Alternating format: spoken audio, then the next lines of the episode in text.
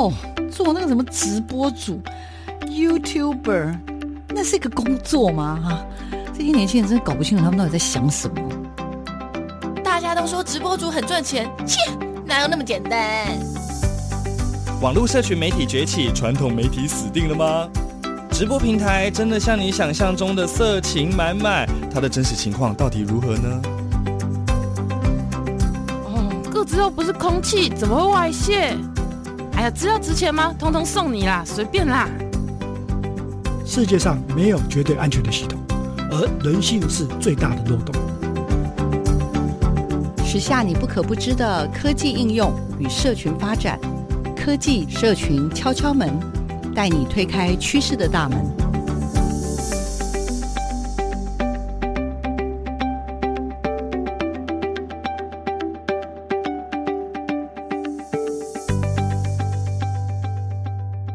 收听每个礼拜六的上午在台北电台播出的科技社群敲敲门。我是主持人小黄老师，各位听众朋友，大家早安。不晓得大家这个礼拜过得怎么样呢？礼拜六的上午啊，非常非常适合哦，来收听我们的广播节目以及我们的 Podcast。也非常欢迎大家到所有的平台可以聆听哦。如果你觉得哇，今天这集太精彩了，要赶快再往前再复习几集，非常推荐大家。我们在所有的 Podcast 平台都有播出哦。好，我们今天呢，这个科技社群敲敲门呢，想跟大家聊什么？呃，我想有在关注我们这个节目的听众朋友应该都注意到，其实我们的节目创了一年多以来，真的为大家这个上山下海搜寻了各路的科技跟社群的。达人，这礼拜我们又要带大家认识谁呢？我今天这位来宾，我要特别感谢我们成功大学的苏文玉老师，他就跟我说：“哎呀，小黄老师，你介绍了这么多人，你怎么漏了我们的这个 AI 界的女神呢？” 我就说：“可是我不知道女神在哪里。”所以呢，他就赶快介绍我了。那我今天呢，为大家邀请到的呢，不是成大的老师哦，不是成大资工系，是目前在清大资工系服务的一位胡敏君教授，胡敏君老师。然后胡敏君老师呢，除了人长得美，还有很多传奇的事情。我们等下让他一一道来。先让可爱的敏君老师跟所有听众朋友打个招呼好了，来，老师请。Hello，各位听众，大家好，我是呃胡敏君，目前服务于清华大学资讯工程系。好，去其实也是在成大资讯系服务过七年，啊，也是在那个呃时候认识了苏文玉老师。对，这个人不能随便认识，对不对？他是我的贵人，是你的贵人。其实呢，也是因为之前我们的节目呢有采访过苏文玉老师，所以那时候就被他的这种。伟大的教育爱给感动了，所以小黄老师就不小心就滑进他的 看见家乡的坑里面，这一转眼就五年就过了，所以我刚刚才会说，哎呀，认识这个苏文玉老师真是不得了。那苏文玉老师介绍我们这个女神 AI 界的女神敏君老师啊，多才多艺，老师的专长好像是城市的设计了哈，自己本身也是非常。热爱运动吧，好像也是什么篮球队还是什么等等等等，是吧？老师，你要，要跟我们很简单的介绍一下你自己，还有自己跟体育吗？或者是跟城市教育的相遇，好不好？其实据说也是蛮传奇的，来，请介绍一下。我因为我从小很喜欢运动，然后高中的时候就呃有在跟同班同学打篮球啊，然后很喜欢找体育老师挑战。然后到大学了以后呢，因为我是念交大，交大女生很少。所以就只要是女生长得高一点，就会被找去呃女篮校队，所以就一路打篮球打到现在都还在打。所以也是因为这个呃因缘际会之下，因为呃交大跟清大有一个所谓的梅竹赛，那这个梅竹赛是两校都很重视的一个比赛，所以就可以想象说学校为了要赢得梅竹赛，其实在呃教练的聘任啊，在整个训练的流程上面都会非常的重视。那我还蛮幸运的，在交大念了学士跟硕士的六年期间，我就呃认识了非常多的国手级的教练，包含像是现在也都。很有名的麒麟老师，还有那时候呃大陆来的有宋涛、彭平，这些也是他们的国手级的人物。那到后来还有我们直男的陈忠强教练，甚至到现在呃一直都还在带交大女篮的郑智仁老师，他们都是打过这种华航啊或者是一些职业球队的老师来带领我们。嗯，那也是因为这样，所以就陆续发现说，哎，在运动这个领域，其实会需要一些科技的介入来协助整个训练的流程。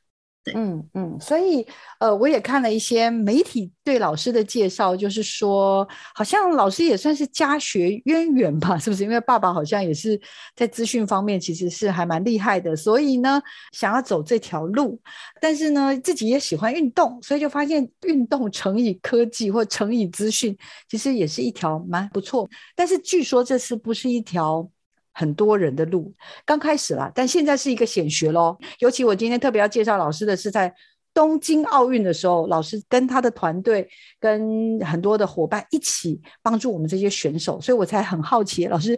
运动乘以城市教育或者乘以资工这个部分，这样子的一个连接是无心插柳吗？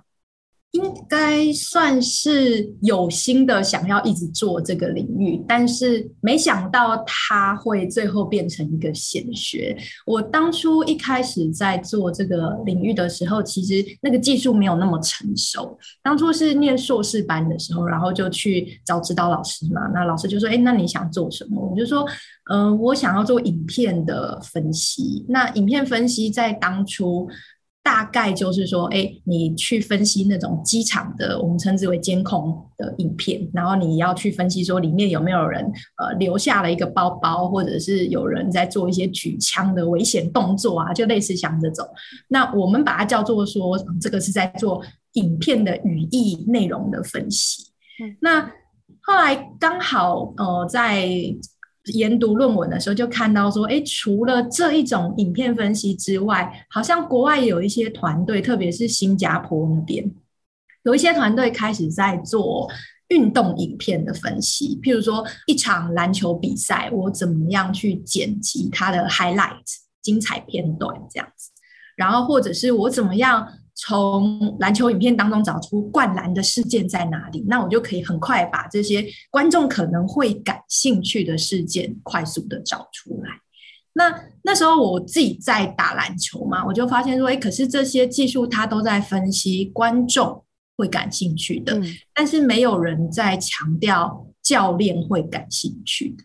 就是对专业球员来说，其实我们技术上面能够辅助他们的，好像还不多。所以当初我第一个就是硕士论文，我就是在想说，我可不可以从呃这种转播篮球的影片当中，比如说大家平常在看 NBA 好了，那这个影片当中，我有没有办法透过那时候还不叫 AI 科技，我们我们就叫做电脑视觉，因为让电脑懂得这个影片到底包含了什么内容，我们用所谓电脑视觉的技术，然后去侦测画面里面的球在哪边，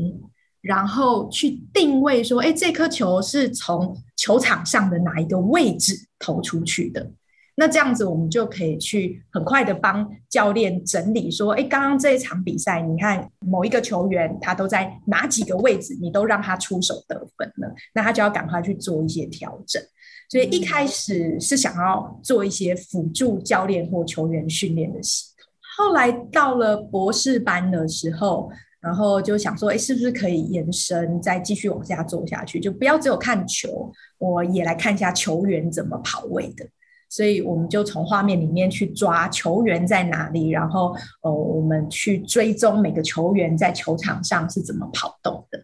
那延伸配合，我就想说，哎，那如果我可以从影片当中去知道球员在球场上怎么跑的，那这不就像是很像是教练你拿着一个战术板，然后教练在跟球员讲解战术的时候，就会看到他拿着一个一个呃小旗子或者是磁铁，然后在那边做沙盘推演嘛。那如果在他沙盘推演的过程当中，我可以让他看说，哎，他要教的这个战术。对应到资料库中，可能有一段影片就很 match 他讲的这个战术，那是不是可以把这影片叫出来，自动的叫出来，就给球员看，说，哎，其实就是实际跑起来会像这样。不然，其实对球员来讲，你让他，尤其不是那种国手级的球员呐、啊，就算是国手级，我发现就是对国中或高中的这些年龄经验比较少的小球员来讲。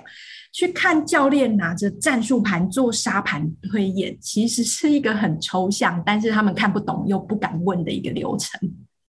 嗯，对，嗯嗯，所以我们后来就会很 focus 在说，怎么帮助这些年轻球员或者是新手球员，可以更容易理解教练在教什么东西。嗯嗯，呃，因为老师的兴趣，再加上老师的专长，因为所谓的文献探讨，就是会去读很多人家的资料嘛，对不对？过往所有的研究，那在这个研究当中就发现，哎，好像这些影像的分析。可能传统的都比较是一种从观众视角，就大家想看的精彩画面啦，很厉害的这种灌篮，确实我们常常看到，呃，就是会觉得什么灌篮王啊，然后说什么这个影片到底这一次为什么这么精彩？可事实上，老师在硕士的时候就开始启动的是教练会感兴趣的向度会有哪些，包含比如说透过电脑的这种所谓的视觉的整理，可能可以去了解球在哪边，球的位置，呃，还有就是。这些资讯其实可以帮助辅助教练啊，等于是有更多的一些他想要跟球员沟通，所以在硕士的部分做了这个努力。那博士班的话，又回到另外一块，就是更是。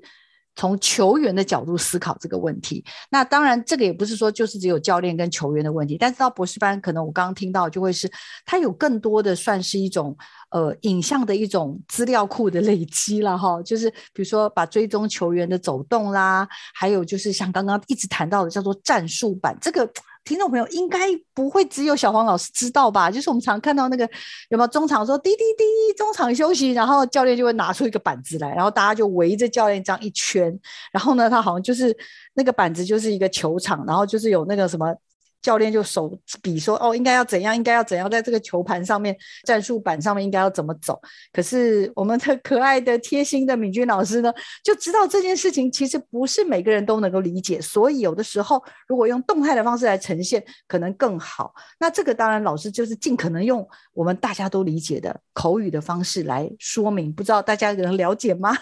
好，所以这是从老师的硕士到博士所完成的。老师，我请教一下，从这个完成之后，后那后来到了成大去服务嘛，然后到我们的冬奥，在这个比赛当中，就我所知，也已经有机会能够实际的一步又一步的，后面就已经从篮球又转换到，比如说拳击啦、射箭啦、桌球啦，这个都是台湾在国际赛事里面表现很好的地方。来，我们请教一下敏君老师好不好？那怎么样又有这么多的不一样的转换，跟我们分享一下好不好？在分析完影片之后，然后我们有想象到说，哎，怎么样运用影片分析出来的东西去协助这些选手或球员或教练，然后更容易去理解影片的内容。那大概到了二零一四年的时候，除了影片分析技术之外，还有一个东西也开始很红了，就是大家现在听到的虚拟实境。嗯，有一些虚拟实境的头盔，像 HTC 他们就有出了虚拟实境头盔，Vive 这双，对 Vive，然后到后来，呃，FB 他们后来也把 Oculus 这间公司哎买下来了，那他们有出了比较呃移动式就可以 portable 的这种穿戴式装置的头盔，嗯、那所以我们就在想说，哎，这种头盔它有一个很好的地方，就是它可以用第一人称视角。就很像是你打游戏的时候，你可以就是自己当枪手去做射击，就是站在第一人称视角去看所有的事情，这样。那会不会这种第一人称视角的呈现和理解会更容易帮助这些球员？因为他就不是从上帝视角去看这个战术了，而是从第一人称视角实际跑进去战术里面看，说：哎，轮到我跑的时候，如果我是。中锋，这时候我要做什么？然后我会看到哪些队友在我的视线范围内？这些细节我们都可以更进一步的去把它呈现出来。那为什么会想要做这件事情？因为呃，进到成大了以后，我就开始带成大系女篮的小小朋友，然后也是带他们做一些练习啊，甚至就教他们一些战术的跑位，然后常常带一带。就会有一点呃没耐性或生气，就会觉得说，哎，怎么连这个都不懂？后来就发现说，哎，其实对于很少在打球的小孩来说，他们很难理解你在跟他们讲的这个跑动是什么状况。他可能从就是上帝视角去看战术的时候，他会硬背这个轨迹，所以他知道等一下我就是 follow 这条轨迹跑。可是他不会知道说，在你跑动的过程中，每一个时间点你会看到谁。因为这件事情在上帝视角是看不到的，你得从第一人称视角实际去跑，你才会知道每个时间点你实际上看得到谁，看不到谁。对，所以我们那时候的第一个想法就是，那我就用虚拟实境开发一个呃。战术体验的系统，所以教练你一样就是拿着平板把战术画进去以后，我们的系统就自动的把这个呃我们称之为二 D 的轨迹的战术图转换成是大家平常看到的这些三 D 动画，所以你就会看到，哎，有人在球场上跑，跑你刚刚输入的这个战术的跑动方式，嗯。然后你就可以进到很拟真的球场里面去体验一下，说，哎，你真的在跑，比如说第一洞的时候，哎，你实际上会看到哪些球员？然后接下来你可能要把球传出去，再去跑第二洞，然后这时候又会看到谁？接下来第三洞你要转身要做什么？然后以前我在教球员的时候，最难的地方就是说，哎，你等一下记得帮谁挡人，让他可以来接球。可是挡人这个动作就是很微妙。你说挡人，可是可能有百分之八十的人不知道要怎么挡。嗯，我要挡在什么位置才能够让我的队友很好的从我旁边穿过去？我有没有真的挡到人？这件事情从战术板上是看不到的。可是我们把它变成动画了以后，你就看得到实际上这些动作的挡人应该要怎么做，然后应该要挡在什么位置？嗯。我们的敏君老师设计的就会是你戴上头盔之后呢，当老师告诉你说应该要启动哪一种战术，可是又不确定，如果只用这个什么叫做战术板的话，也不确定同学是不是真的理解。那所以老师就把这些有点像是这些应该算是一个一个的模组或者模板嘛。老师介绍这个的时候，可能学生可以把头戴装置戴上去，然后去体会大概是一个怎么样的。进行，但是我比较好奇是看的人是要坐着呢，还是他必须要站起来？配合着这个里面的状态，然后也要用走动，因为事实上像我们自己玩 Oculus Two 的话，其实我们里面可能说打棒球啊、打保龄球，其实我们也都是要站着去做一些体验，或者我们在里面的 Workroom 里面开会，我们也是要站起来跟大家可能有需要做简报，或者跟旁边人做互动。所以有点好奇，老师，我你在做的这个虚拟实境的刚刚讲的这种战术体验的部分，大概我们看到的学员大概是用一个什么样的样态在做体验？请教一下。我们试过了非常多的模式。一开始的时候，我们想要让它跟真实打球一样，所以当里面画面跑的时候，我们就希望带的这个人也可以跟着跑。后来发现不行，因为第一个是你战术的跑动，其实它是一个很大范围的，它要一个篮球场这么大，至少要一个半场这么大的范围。那早期的头盔是有限的。所以你的线就 就要拉着它这样一起跑。那就算是到后来无线的头盔，它会有定位的问题，定位的精准度不会到那么高。所以定位精准度不高的状况之下，在呃虚拟实境里面很容易发生一个问题，就是 motion sickness，我们称之为头晕、三 D 晕了。哦，对，就是你认知到。你这个时候这样子移动，应该要看到的那个动态画面，脑袋中会有一个想象、一个认知。可是你实际上看到的不符合的时候，你就会晕眩。嗯嗯嗯，对。所以后来我们就把它调整成是人不动，人只做头的转动。嗯嗯，然后画面里面的那个虚拟摄影机去动就好了，而且动的速度要调整，因为你动太快也会有 motion sickness。嗯，所以我们必须其实花了很多时间是在调整这个相机要用什么样子的运动模式来移动，它必须是符合人就是加速前进跑动到减速慢下来的那个 pattern，才比较不容易晕。好特别哦，所以老师，如果是这样的话，就是我们的当你在解释一个可能对他们来说比较陌生的一些战术，或者是想再做一些确认的时候，他们是戴上这个头戴装置，但人不需要动，人可以坐着或站着，站着都可以。但是呢，这个里面是让他去体验说，是这个战术如果实际上在空间里面进行的时候是如何的进行，所以他只要戴上这头戴，他就会可以看到，就是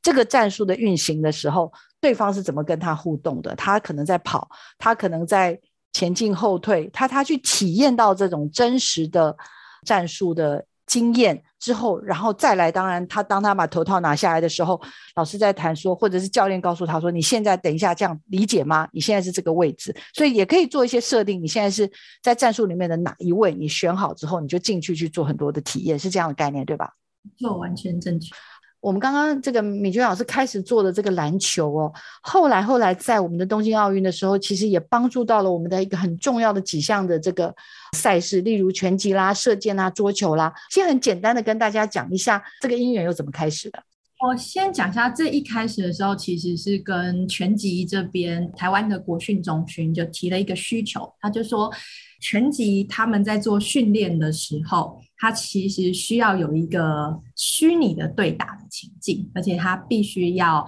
呃了解说他的对手的惯性动作会是什么。那这边就会有两个技术可以去协助嘛，一个就是说，哎，我就把摄影机架在旁边，然后去拍这些呃拳击手他们对战的状况。然后我们再让教练事后去进行分析。可是事后进行分析，因为拳击大家都知道，哎，三分钟站上去以后，很多时候其实他们是不出拳的。所以你就得要慢慢的去拉，说到底什么时间点才是出拳了，而且他出拳他是用的勾拳、直拳还是其他种拳路？那还有就是说，哎，他出了某一个拳以后，下一拳会是什么？我们叫做组合拳。所以到底每一个选手，当他在遭遇不同的选手的时候，他们会自己有一个我们所谓的战术。这就是我们想要帮我们的呃国家拳击队进一步去分析的。那再来是射箭的部分，射箭的部分更有趣了，我从来没有想到，就是呃我们的技术可以这样子去协助他们。射箭对他们的需求是说，我们射箭非常的厉害，选手都很稳的，嗯，可是什么时候会影响到他们呢？当在比赛的时候，旁边的摄影机咔嚓咔嚓咔嚓咔嚓的时候。那你只要放箭的那一瞬间，有一个声音一出来，你就会被影响。所以，能不能用虚拟实境先帮他们模拟一下东京奥运的赛场长什么样子？然后，我们在这个模拟情境当中去加入很多的摄影师、很多的观众，甚至去做不同天气的变化，还有就是不同时间点它的比数，现在是九比九。还是八比十，类似像这样子，然后去模拟各种不同的情境以后，让选手在赛前他可以戴上这个 VR 的头盔，有点像是做心境的训练。这也太厉害了吧，哈，老师，这些我相信有更多的这种所谓的背后的一些技巧，然后或者是整个的思考的逻辑又是如何，然后过程当中这些选手或者是教练又给了。呃，我们美君老师跟所有这个努力的这些研发团队，什么样的回馈？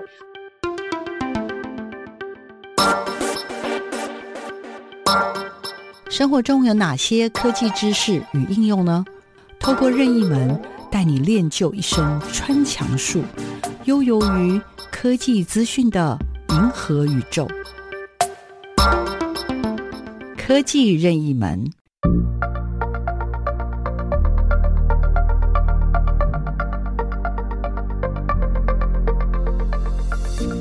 大家好，我是清大资工系的胡敏君老师。什么是运动科技呢？我们可以想象，选手在呃面临呃他的对手的时候呢，他可能会需要做出一些决策。那当他需要做出这些决策的时候呢，他可能就需要一些资讯技术来帮助他理解他的对手。譬如说，他可能会在球场周围去架设我们的摄影机。那透过摄影机呢，我们就可以去捕捉呃他的对手的呃行为或者。是动作姿势，它的一些惯性等等。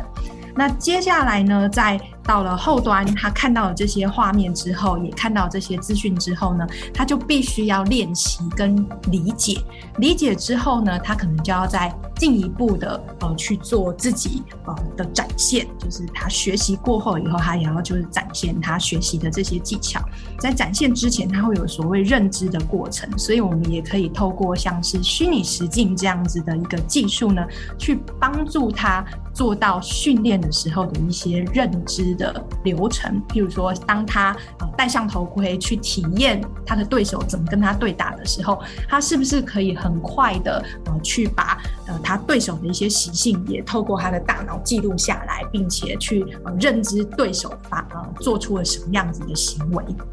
那最后呢，他会在呃虚拟实境的呃这个流程当中，也把他的动作表现展现出来。那为了要去评估这个选手最终的这个动作表现如何，我们就可以也是一样的架设摄影机，或者是在他的身上去穿戴一些装置。sensor，譬如说像是呃惯性感测器，它可以去记录使用者是怎么移动的，或者是去可以去记呃装穿戴一些量测血压或者是心跳啊、心率等等之类的这些感测器，来分析它在运动的时候的一些 performance。那这就是运动科学、运动科技在做的事情。这样你了解什么是运动科技了吗？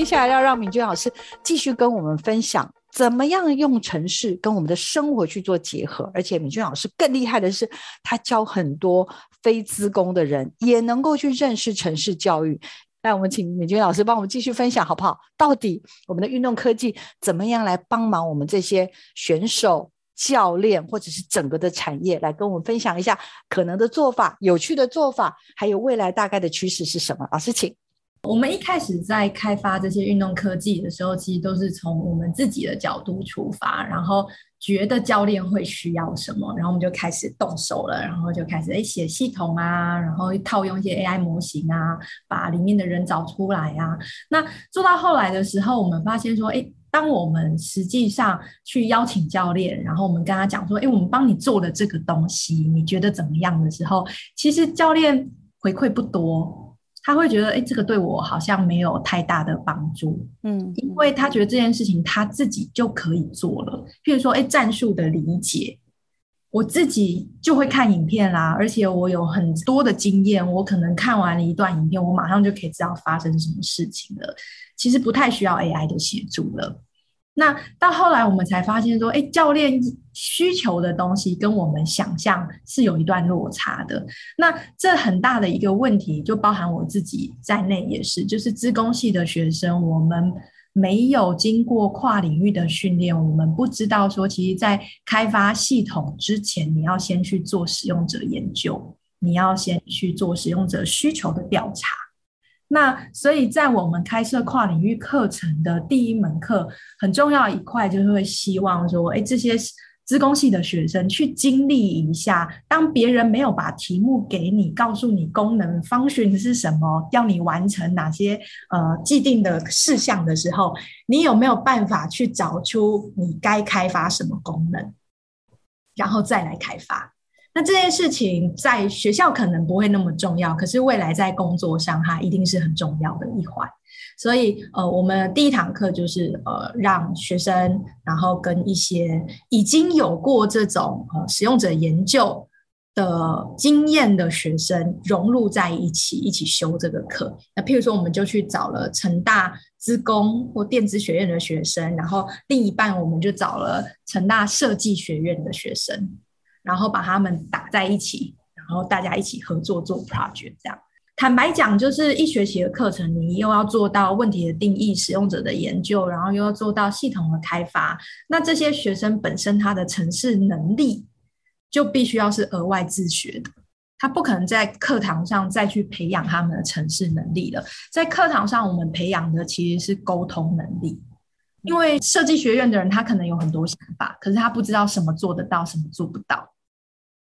那资工系的学生要怎么样去跟他们沟通，然后告诉他们说：“哎，这件事情一个学期内我们可能只能做到什么状况？”所以那时候有蛮多组就出现了一个奇妙的状况，就是互相来抱怨啊，就是说：“哎，没办法合作。”所以其中一个作业我就做了一件事情，我会叫他们去呃，针对自己要开发的东西，然后去讲一下说，在设计端。你的想法是什么？你要开发这个使用的这个流程的呃 flow 会是什么？然后在技术端，你整个系统的架构会长怎样？然后会需要实现哪些功能？但是我让他们上台报告的时候，必须要是设计的人去讲资讯这一块，资讯的人去讲设计这一块。嗯，所以当他在讲的时候，他就会发现说，其实事情没有那么单纯，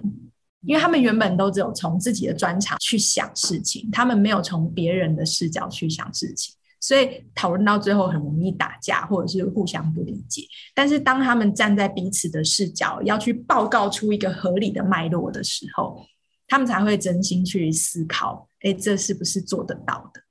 很可怕的老师，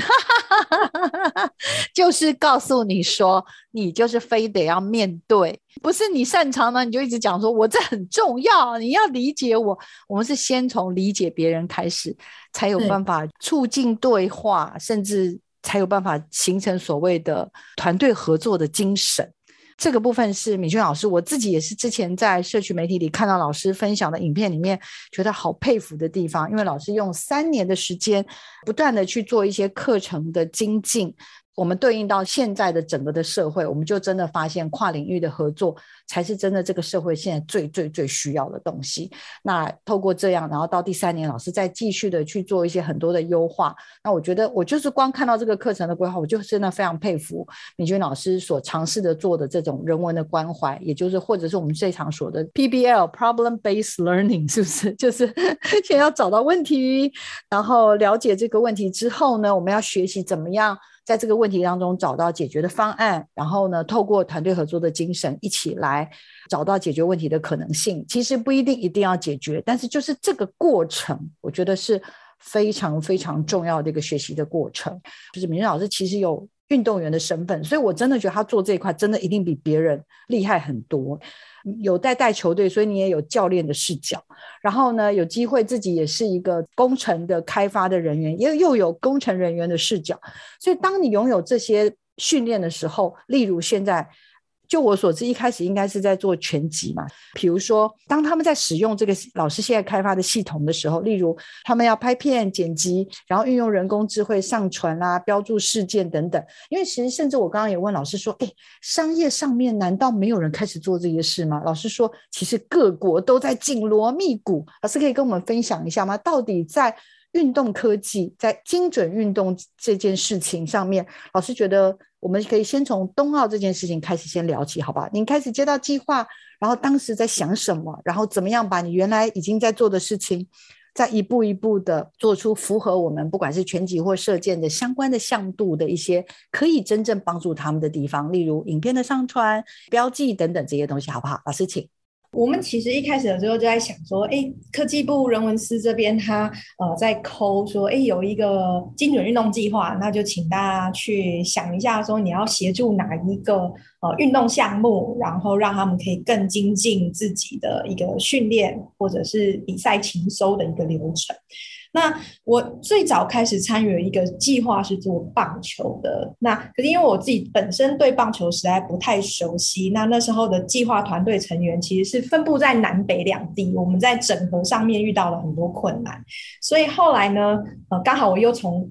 呃台南转到了。清大新竹这边来，那进到清大以后呢，就遇到了很多志同道合的老师，在这个清大的运科中心里面。那首先第一个遇到是朱红国老师，那那时候他们正好在跟拳击队合作，那合作的项目是什么呢？就是帮助他们去呃用 VR 做一些模拟情境的训练。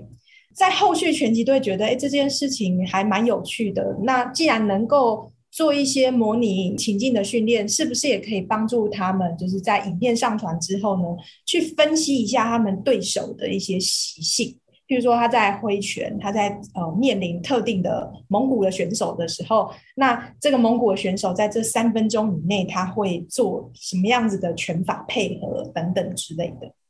所以我们就先从不是人工智慧，先从工人智慧开始，就是我们开发了一个资讯系统。这是资讯系统呢，就可以让呃我们的国家队出去比赛的时候，他们可以把当天的比赛上传，然后我们呃在清大这边其实不只是资讯的团队，我们还有就是体育系、呃运科系那边的学生一起投入进来，然后用他们比较专业的视角去协助这些选手标记对方，就是我们对手他使用了哪些拳法。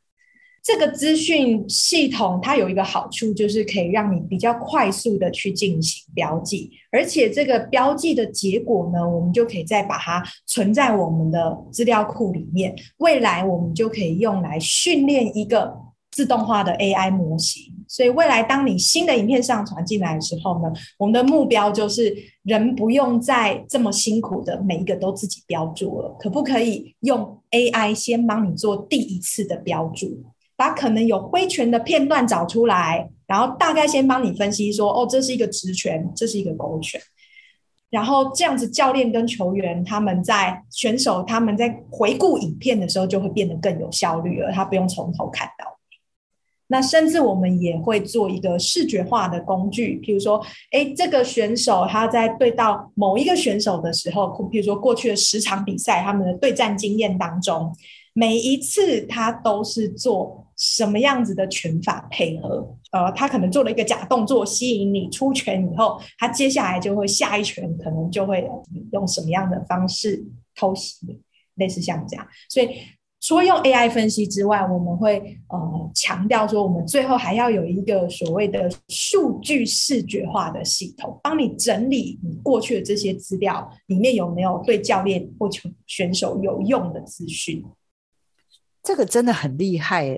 先用工人智慧，就是有人呢在背后先去做一些判读啊，这个是什么权，这个是什么权，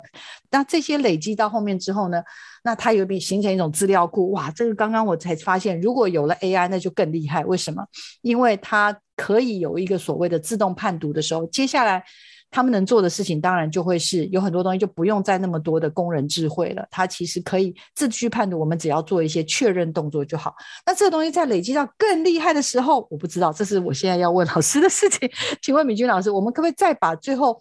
例如哈，我们比如说跟 A 这位对手，就是根本就是个死对头，所以我们现在收集了他过去可能五场、十场、二十场、三十场的比赛，我们已经知道他的路数了，我们也知道他最近这三场、五场比赛常用的策略，或者他只要对到我们，他就会喜欢用什么策略的时候呢，那我们就把这个东西倒到我们的。头戴装置里面的环境里面，我们可不可以让我们的选手也可以体验一下？他大概每次看到你就会用什么招数，然后让他了解，然后让你在对战的时候有多一点点的体验，有办法做到吗？请教。这其实也是我们现在的一个很大的目标，就是我们收集的这些资料，那我们也有电脑。动画的技术，我们可以去模拟选手的动作之后，那是不是就可以做一个对战模拟器？器就有点像什么呢？很多听众或者是大家的小孩可能都有在玩的游戏，就是那个 NBA 的 Two K 的游戏，就是他去模拟你在跟其他的 NBA 球员打球。然后你去控制篮球，然后去做得分。那这些资料，他们也都不是单纯就是由这些城市设计的开发者去设计出来的。它其实也是从 NBA 真实的比赛，还有他们邀请的 NBA 的球员来录制他们的。身形模型去重建出来的，所以你在打 NBA 2K 的游戏的时候，你会觉得你好像真的就在跟 NBA 球星打球一样，连他们的一些惯性动作都有。所以我们的目标就是说，那未来这个拳击的练习，或者甚至像桌球的练习，好的，假设以林云如来说，那每次大家都会帮他分析嘛，分析说，诶，他对战。到马龙的时候，对战到樊振东的时候，等等之类的话，会会出现什么样子的状况？那特别是在就是那种五五波，或者他永远都打不太赢的对手的时候，那这时候刚刚讲的这种训练模拟器，可能就可以协助他们了，因为我们可以去模拟这些对手的习性，让他渐渐的，就是我们叫做。Transfer 他在虚拟世界学到的东西到真实世界当中来，假如我是教练的话啦，我会很期待，因为对，我也很期待我们做得出来的话，是不是这样子？因为我老师刚刚其实你事情还跟我聊到、欸，哎，就是你目前在做的话，甚至是比如说拍完之后可以用 Line 或什么上传到云端，或上传到我们的系统，然后去做所谓的。重要的事件的一些标注等等这些东西，然后最后可以去算出，例如，比如说把球路算出来，比如把平均的落点算出来，比如说技术、战术等等这些东西都可以算出来。这个其实是呃成大的朱威达老师他们的团队最早在去年的全大运的时候，因为去年全大运是在成大举办。那他们就想要尝试第一次这种现场比赛、现场直播，然后马上就 AI 进行分析、回传结果的这个效果。所以在桌球落点分析这边，呃，成大朱卫达老师他们就有成功的把刚刚提到的，哎，你边比赛我就边把球路追出来，然后就把你的每球的落点都统计出来呈现给你看。经过这样子，刚刚我有说，其实我很好奇，球员。教练或者相关的伙伴，有没有人给你们什么，就是那种很开心的回馈，然后跟你们说出让你们觉得很感动的话，有吗？篮球这边不少，然后桌球的话呢，我我觉得是，嗯，桌球的教练，像清大的教练，他其实带过蛮多国手级的球员，那他在这个整个专业上面也非常的配合，一直告诉我们说，哎，其实他们需要看的是什么，那。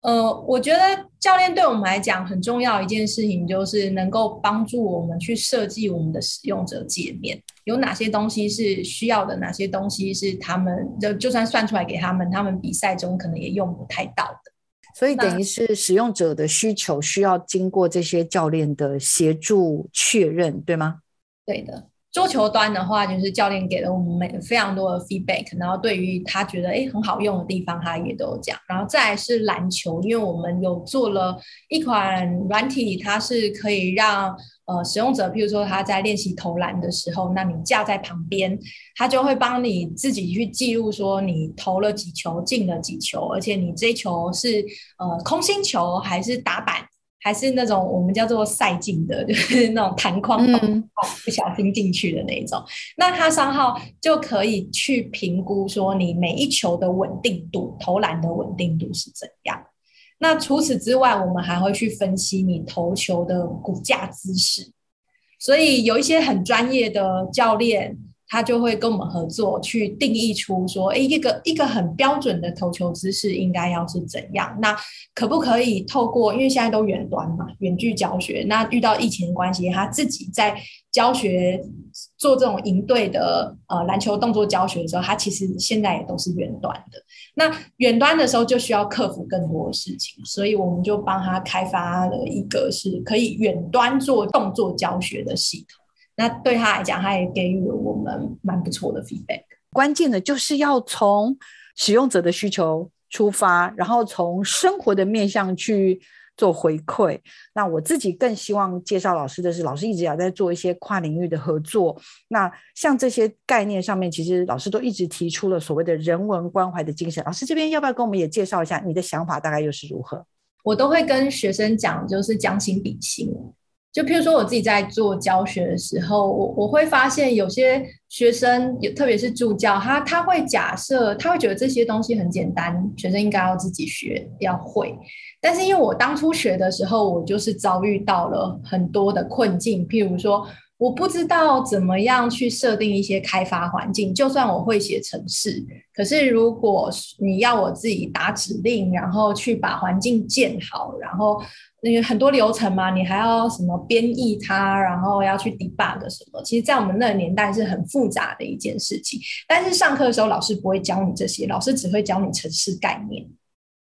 所以我们就会卡在前面卡很久。那我自己经历过那样子的呃流程之后，我我就会觉得在教的时候，我我比较能够体会学生哪边可能不懂，或者是说，哎，像我们讲到回圈可能是一个简单的概念，但是讲到所谓的递回的时候，就会有很多学生很崩溃。那我自己当初也是在一开始接触递回这个概念的时候就超级崩溃。所以我们就会想办法去多找一些例子，然后把它拆解，就是递回的每一步发生了什么事情，就会把它做成动画的方式，嗯、然后让学生可以知道说，哦，原来在电脑实际运作的时候，它每一个呃，我们叫做 iteration，他在。做些什么，甚至他在他的我们说记忆体里面发生了什么事，资料是怎么搬动跟修改的。我会尽量就是在讲解的时候是一步一步的动画搭配，因为现在都远端教学嘛，所以其实我可以用笔去画，我会画给他们看，就是记忆体里面发生了什么状态的改变。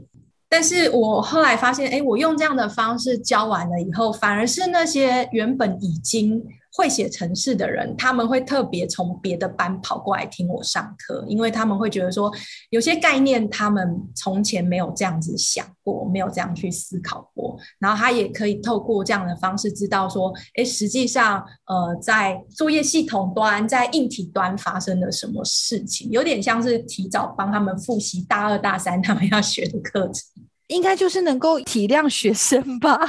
是不是？对对，就是可能这就是我我心里想的那个人文关怀吧。就不管对方是谁，嗯、然后反正你在跟他沟通的时候，不管是学生还是教练还是呃球员，要尽可能站在他的角度去想，说他听不听得懂你在做什么。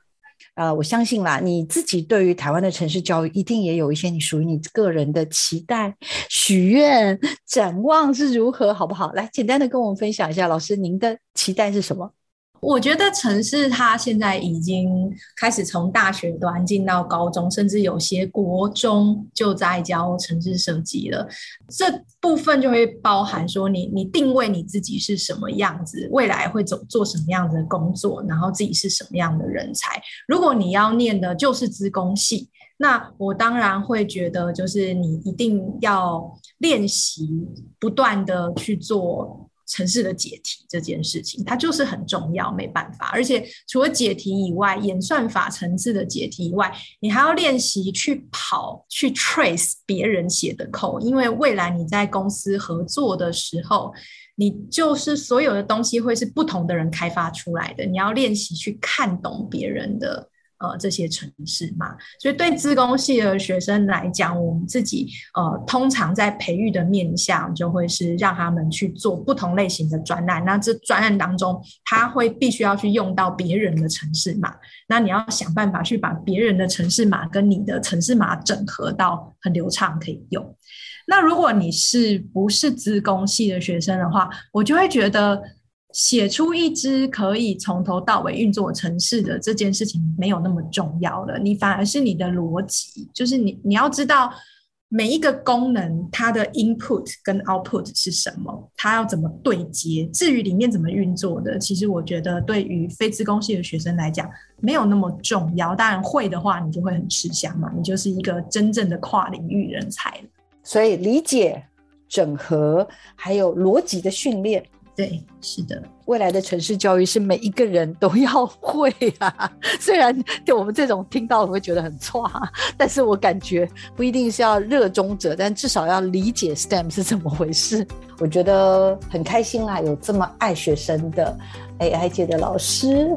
也请听众朋友持续锁定我们的科技社群敲敲门。我们下礼拜见，拜拜，谢谢老师，拜拜。